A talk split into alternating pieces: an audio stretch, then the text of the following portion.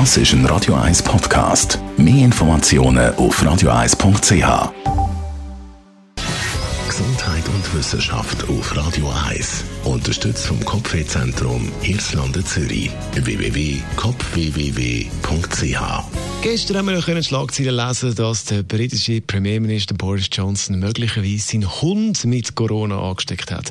Der Boris Johnson hat ja selber im April Corona gehabt, ist sogar auf der Intensivstation gewesen.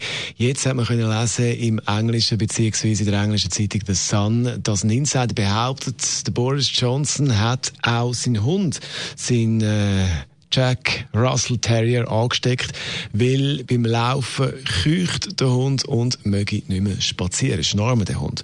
Und alle mit Haustier unter uns fragen sich natürlich schon, ja, wie ist denn das mit den Haustier und Corona? Das Bundesamt für Veterinärwesen schreibt, es sind weltweit immer noch Einzelfälle, wo man bei Haustieren SARS-CoV-2 nachgewiesen hat oder nachweisen kann. Ein bisschen mehr Katzen als bei Hunden.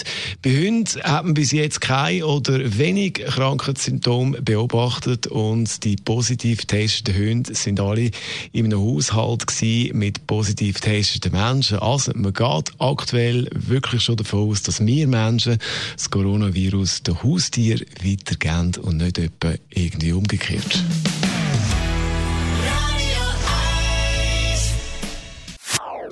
Das ist ein Radio 1 Podcast. Mehr Informationen auf radio1.ch.